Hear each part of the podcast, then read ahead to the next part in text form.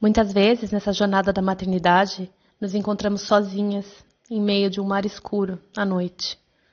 Eu acredito que se cada uma de nós acender a sua lanterna, a gente já não se sentirá mais sozinha e não ficará mais tão escuro. Essa é minha lanterna para você, dizendo que eu também estou aqui e que eu te vejo.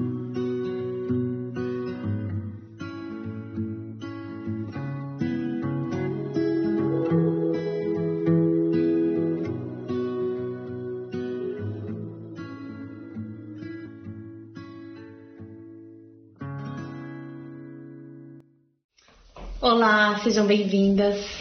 A gente está aqui no da maternidade para a vida e hoje a gente vai falar sobre um tema que é além da educação respeitosa, mas é um tema muito importante para a gente conversar, que é da onde a gente começa.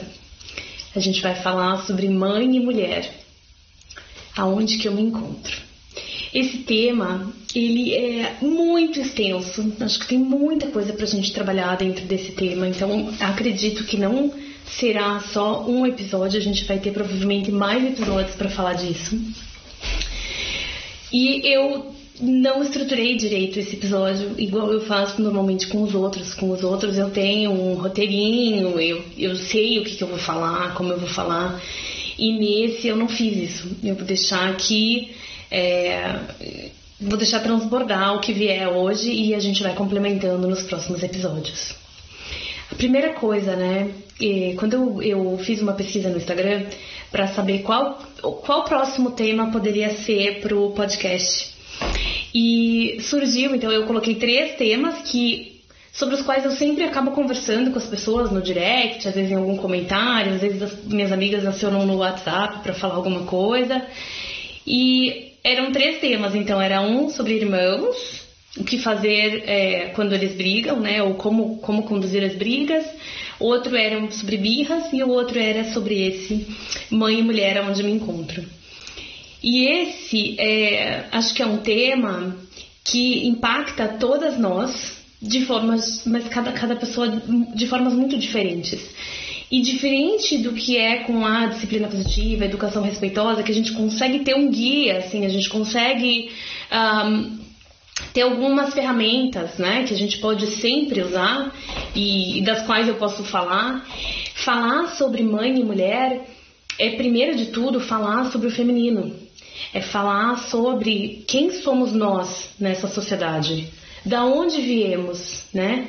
Por que ou como que a gente está nesse lugar que a gente está hoje. Então, eu vou começar falando disso, né? Nós, antes de sermos mães, antes de sermos filha, antes de sermos amigas, a gente é mulher.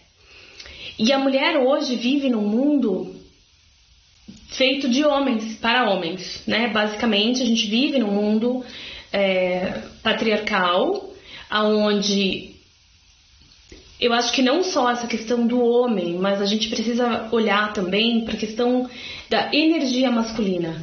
É, eu acredito que tudo, e pelos estudos que eu tenho feito, né, acaba que, apesar de serem diferentes linhas de pensamento, elas chegam nesse mesmo lugar.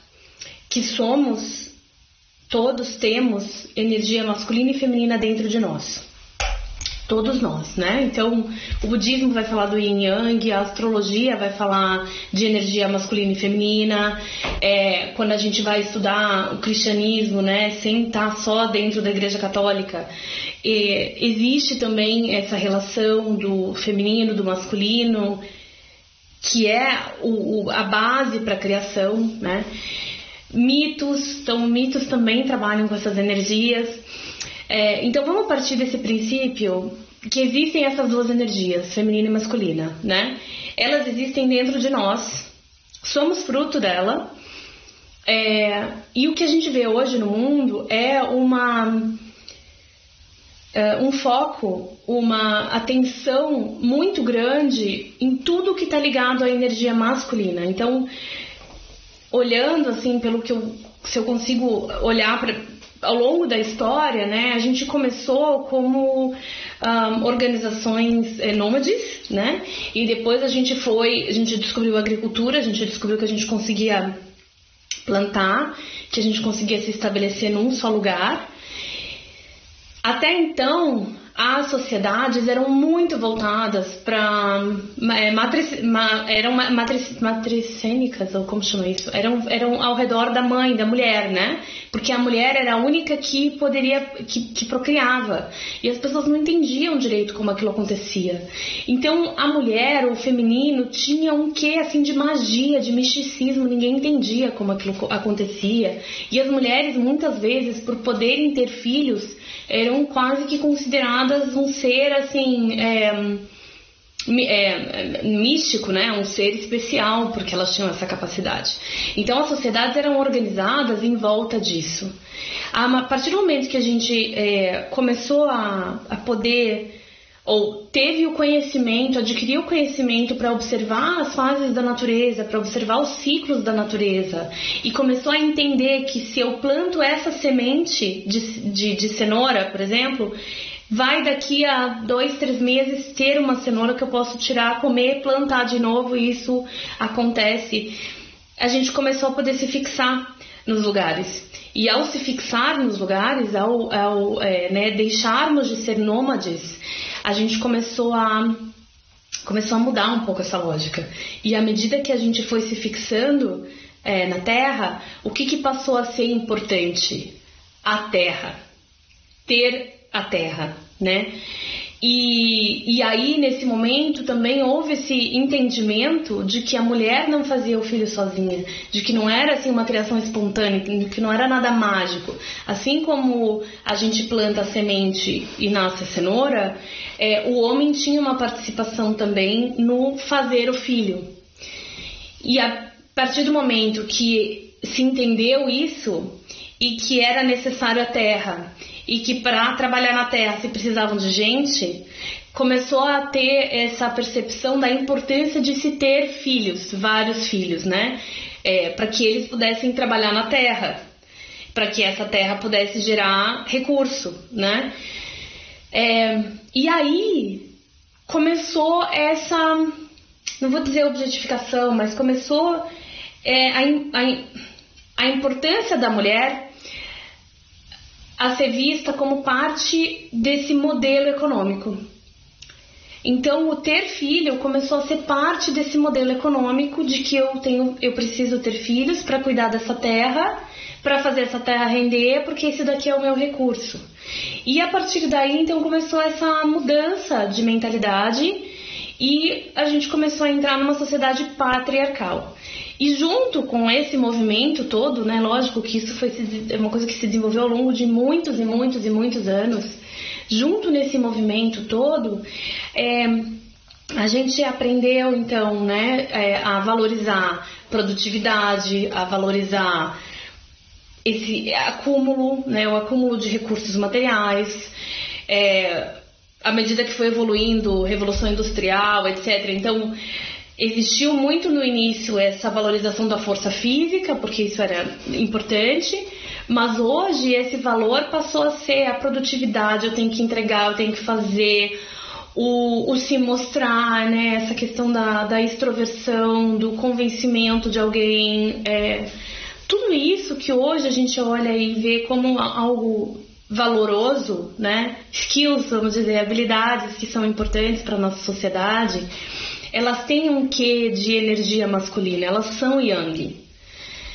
Enquanto que é, a intuição, o silêncio, a introversão, a fé, é, o cuidar do outro, né? Tudo isso de alguma forma foi um pouco desvalorizado e deixado para segundo plano é, a importância da terra, né, a, a, mãe terra, né, a terra como, como aquela que nos fornece a vida, que nos fornece o alimento, né, tudo isso ficou totalmente deixado de lado e a gente passou a, de uma forma muito mecânica, gerenciar, né, esses aspectos é, mais femininos ou da criação.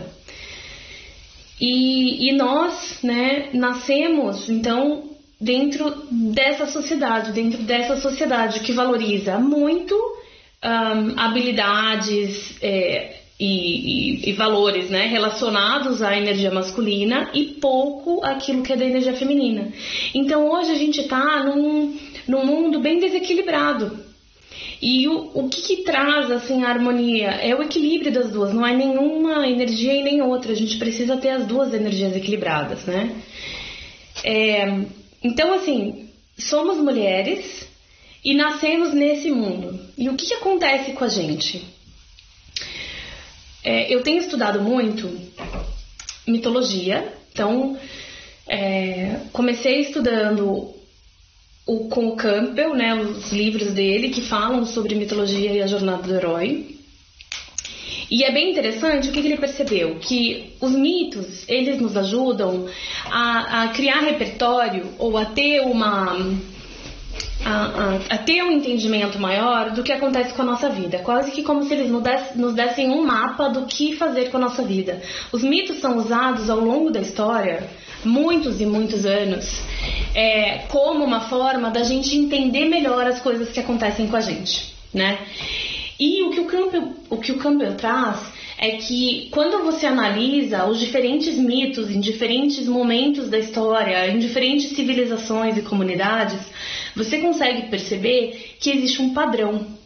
A maioria dos mitos, ou todos os mitos, seguem meio que o mesmo padrão, as mesmas etapas.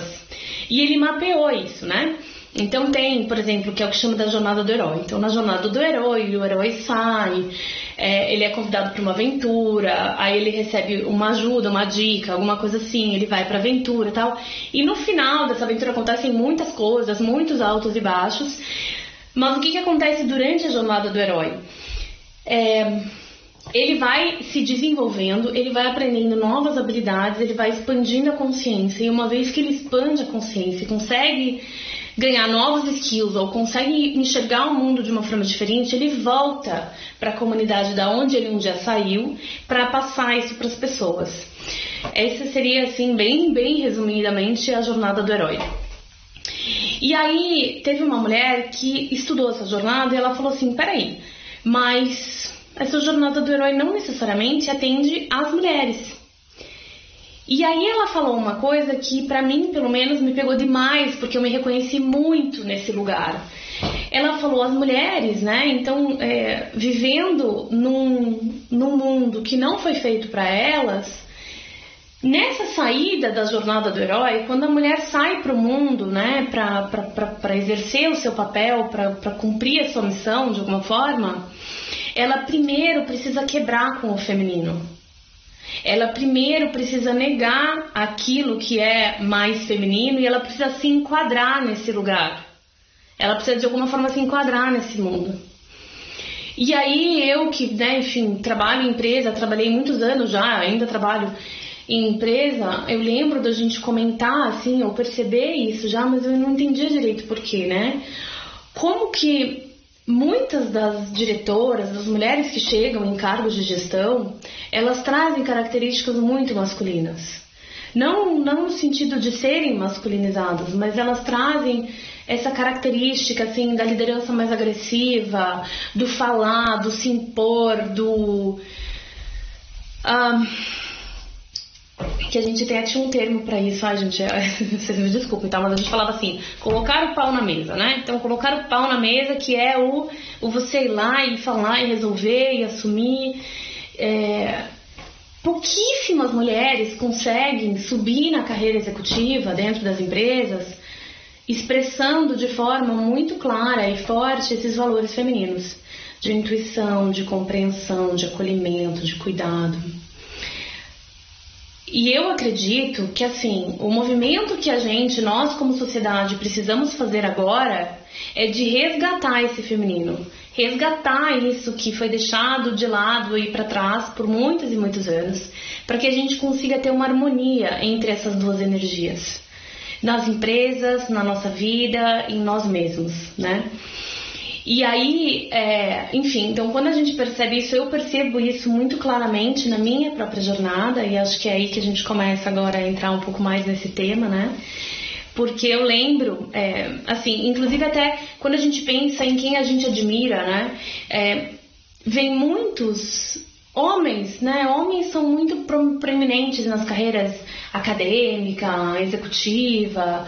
São poucas mulheres que talvez tenham tido é, o lugar de importância nessas contribuições ou pelo menos que a gente escuta, né? O que, o que eu já ouvi muito falar é que assim, muitas mulheres fizeram muitas coisas, mas dentro desse contexto a gente acaba ficando quase que escondida, assim, né? Meio que nas sombras. É... Então, assim, quando eu comecei a minha carreira, ou quando eu era adolescente, sei lá, estava na faculdade, eu lembro muito claramente que na minha cabeça tinha que eu queria ser uma executiva. E eu queria ser uma executiva, eu queria ser uma referência na área, na área de marketing, no caso, né, que era a área que eu, que eu queria trabalhar. É, e eu não queria, e eu falava isso muito claramente, era muito claro para mim. é, eu não queria casar e eu não queria ter filhos porque, na minha cabeça, casar e ter filhos significava me amarrar, significava me prender, significava que eu não ia conseguir desenvolver o potencial que eu queria ou que eu acreditava que eu podia ter ou que eu acreditava que fosse o certo para mim, sei lá, porque eu ia ficar presa nessa situação de casada e com filhos. E aí, né, é, pula para hoje, que eu tenho estudado tudo isso, eu entendo da onde que veio isso, né? Porque no fundo, nós mulheres, mesmo isso já é muito conhecido, né? Não tô falando nada de novidade. Muito, mesmo quando a gente vai e tem uma carreira e cresce e vira executiva e etc, a gente ainda assim não consegue ter um equilíbrio entre os diferentes papéis que a gente cumpre na vida. E acaba que as mulheres, a gente fala muito disso, né? Tem uma carga mental bizarramente grande, as mulheres têm é, dupla jornada, tripla jornada, porque no fundo acaba que apesar da mulher ter conquistado esse lado, entre aspas, mais masculino e ter desenvolvido essa energia mais masculina para estar tá ali entregando, né? Produzindo, porque essa esse, esse foco tão intenso nessa energia masculina, ele traz consigo essa necessidade da gente produzir o tempo inteiro. O tempo inteiro você precisa estar produtiva. Por quê? Porque o sistema precisa que você esteja produtiva. O sistema é, capitalista, né? A indústria, ela precisa que a gente esteja produzindo, produzindo, entregando, entregando e consumindo, produzindo, produzindo, entregando e consumindo. É, e, e, a gente entra nessa roda dentária sem nem, sem nem perceber. Quando você vê, você está nisso, produzindo, produzindo, entregando, consumindo, produzindo. E quando a gente não está produzindo, entre aspas, né, os momentos que a gente teria de silêncio, de calma, de estudo, de não fazer nada, a gente fica com essa sensação: meu Deus, eu não estou fazendo nada. Tipo, não, não tem esse direito, não posso estar fazendo nada. E nós mulheres temos muito, assim, em cima disso, né? Então, em cima de toda essa questão do trabalho e tal, a gente tem a questão de que em casa a gente continua sendo responsável por muitas coisas. E mesmo em relações super igualitárias, ainda existe uma carga mental maior na mulher. Ainda existem algumas atividades que são mais esperadas da mulher. E por que, que eu tô contando tudo isso? Porque quando a gente pensa nesse lugar da mulher, então antes de ser mãe, somos mulheres. E enquanto mulheres, a gente está vivendo nesse contexto. E a gente não pode esquecer que somos fruto e parte desse contexto. É ilusão a gente de alguma forma achar que a gente foge disso. Mesmo a mais feminista das mulheres está inserida dentro desse contexto e vai carregar consigo, em alguns momentos, esses valores e esses conceitos. Então, assim, a gente, para falar, eu acho que de mãe, a gente tem que primeiro falar da mulher, e para falar da mulher, a gente não pode esquecer que a gente está nesse lugar. Vivemos num mundo feito de homens para homens e somos seres disfarçados, praticamente. Tem uma mulher, que eu não lembro o nome dela, mas que ela fala de como a mulher precisa se disfarçar, entre aspas, de homem para ter sucesso, né? Para atingir algum lugar, que é um pouco disso que eu, que eu percebia muito nas empresas, assim, das mulheres que chegam a cargos de, de executivos, cargos de gestão importantes, que elas tinham essas características masculinas. E essa mulher chama elas de homem vanilla. Então a gente tem que se transformar nesse homem vanilla, porque homem, homem, a gente nunca vai ser, né? A gente se transforma nesse homem vanilla, adquirindo muitas dessas características masculinas, né? Ou dessas características de energia yang, assim, de energia mais masculina, para que a gente consiga sobreviver e crescer. É... Ai, Ana, mas é que exagero. Talvez talvez você possa receber isso como exagero. E a gente nunca pode esquecer que, assim, homens e mulheres têm as duas energias. Então, não é porque eu tô falando isso que toda mulher tem que ser só energia feminina. A gente tem as duas. Eu, por exemplo, sempre fui muito ativa, sempre fui muito extrovertida, sempre fui muito de falar e de colocar minhas opiniões. Isso sempre foi natural para mim. Mas o que eu tô, sobre o que eu tô falando é quando a gente às vezes tem que forçar, tem que a, a gente sente que a gente tem que aprender a ser assim para conseguir sobreviver no mundo. É sobre isso que eu tô falando. Sobre essa inadequação constante que a gente sente. E aí a gente começa a entrar em outros temas. Porque essa inadequação constante que a gente sente de nunca estar bom, nunca tá bom, né? Então, é, tem também várias pessoas que estão falando disso, eu acho que tá, faz parte desse contexto. A gente nunca é ou é muito. Nunca tá na idade adequada, né? Ou é muito velha ou é muito jovem. Ou é muito ativa e extrovertida, ou é muito quieta e sem graça. Ou é. Você tá sempre em milhões de inadequações. É... E aí, beleza, entendemos então esse contexto. Agora corta essa inadequação, tá? Aí vem então a mulher, decide ser mãe e engravida, né? Um, e aí acho que começa assim antes mesmo da gente engravidar, né? Quando você tá em qualquer relacionamento, você já começa a escutar as perguntas e os tem da vida, né? Então, existe um roteiro feito para nós, mulheres. Nesse roteiro a gente precisa, então a gente nasce, a gente cresce, linda, obediente, of course, né? É, super simpática, gentil, fecha a perna, cruza.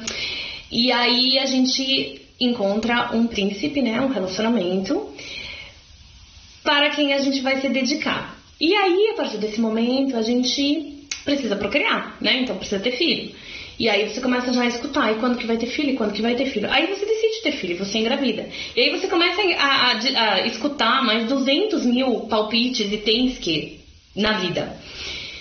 É, isso tudo faz parte desse contexto em que a mulher está servindo a uma indústria, está servindo a um, a um processo, a um.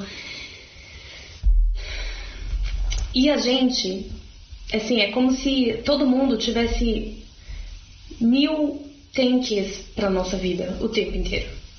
E o que eu acho que o que acontece quando a gente vira mãe é, dentro desse contexto de que a gente está, né, enfim, ainda, mesmo que a gente não pense isso conscientemente, isso vem culturalmente milhares de anos, né?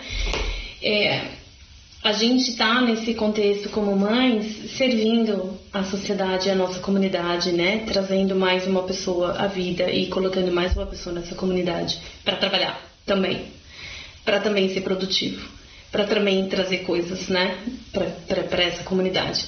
Então, é, é como se eu acho que é como se a mulher e a mãe não tivesse ali uma identidade individual, mas ela, como parte desse, desse contexto, ela precisa servir esse contexto dentro do que as pessoas ali acreditam que é o certo.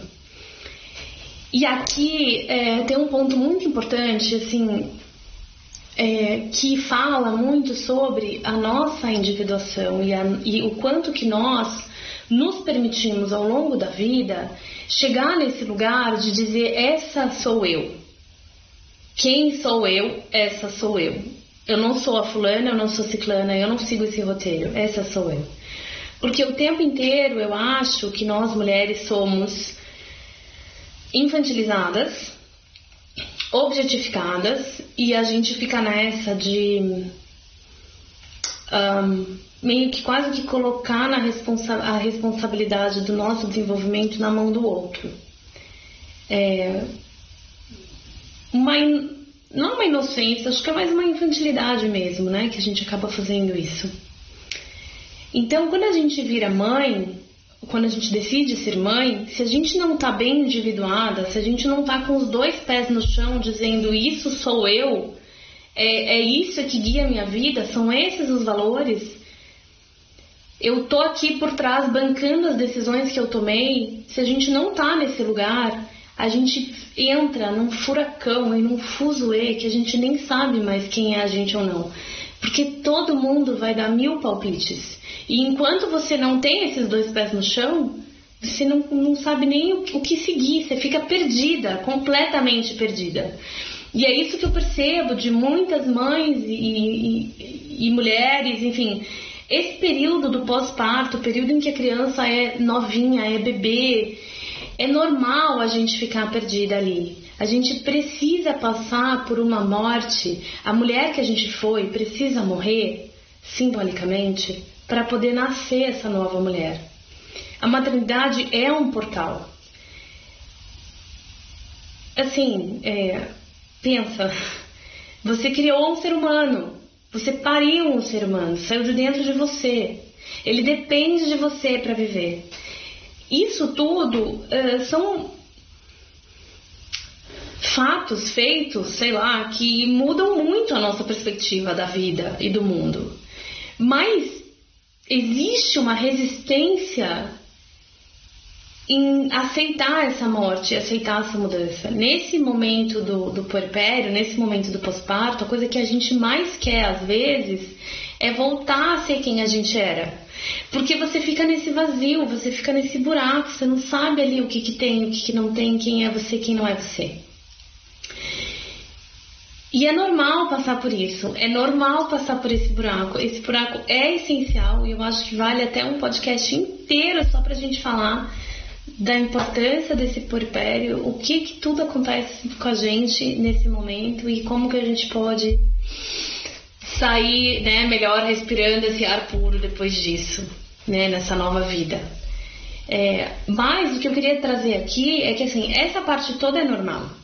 Acontece que, como a gente está dentro desse contexto e a gente recebe tanto, tanto, tanto, tanto palpite, e no fundo a gente nunca teve o direito de se individualizar, porque quem é você, quem você pensa que é, para fazer isso, isso e aquilo diferente. Para não querer ter filho, para não querer casar, para agora querer, para ter filho sem ter casado, para quem é você para descumprir esse roteiro que a gente planejou para você, né? Existe, eu acho que, muito essa cobrança, não só. Não é uma cobrança direta, às vezes é uma cobrança em perguntas, às vezes é uma cobrança em sugestões. É, às vezes é uma cobrança que vem, o que é pior ainda, né? Vem das mulheres que nos são mais próximas. Às vezes é uma amiga, às vezes é uma mãe, às vezes é uma avó, uma tia.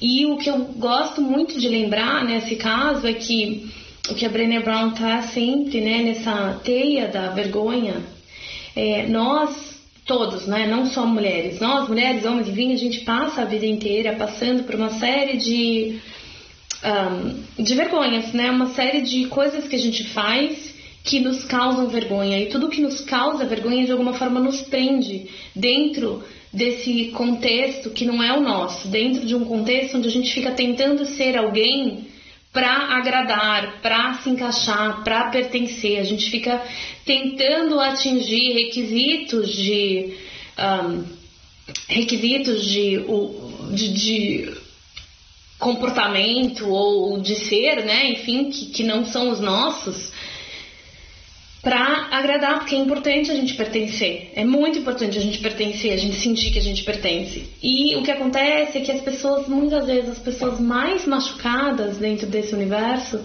são as pessoas que depois mais vão exigir que você siga esses padrões. E isso é muito contraditório.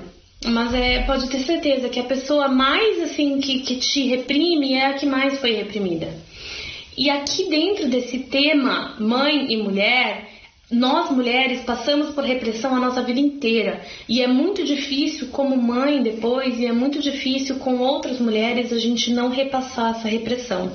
Enquanto a gente não trouxer tudo isso para o consciente, a gente vai continuar repetindo padrões e comportamentos que nos foram tão uh, prejudiciais mas que se a gente não para e olha para eles, a gente vai continuar repassando para outras amigas, para as nossas filhas, para as nossas irmãs, enfim, para todas as outras mulheres que estão nessa nossa mesma roda. É, então, uh, isso tudo que acontece, enquanto a gente está nesse mulher virando mãe ou não virando mãe, ou não querendo virar mãe, porque, né, o roteiro é que você vire mãe, então se você não quer virar mãe, você também vai passar por milhões de perguntas e questões e tem ques e não tem ques, né? É, então, quando a gente passa por tudo isso, a gente não pode esquecer desse lugar da onde a gente está partindo, que é um mundo que não foi feito pra gente e que é um mundo que não valoriza o que é mais feminino. E quando você vira mãe, aí você entra numa série de outras exigências que porque a sociedade vai esperar que você volte a ser aquela mulher lá de antes, desconsiderando todas as transformações que você passou fisicamente e psicologicamente. E isso também é difícil para depois a gente se encontrar. Aonde eu me encontro? Então eu sempre quero trazer pra gente assim, a gente precisa colocar primeiro os nossos dois pés no chão da individualidade, se individuar, saber quem a gente é. Primeiro, antes de tudo. E se você quiser compartilhar comigo a sua experiência, se você quiser me contar alguma coisa, por favor, manda um direct, me manda uma mensagem no Instagram, arroba anaflamarques com Z, que eu vou adorar escutar também o relato de vocês.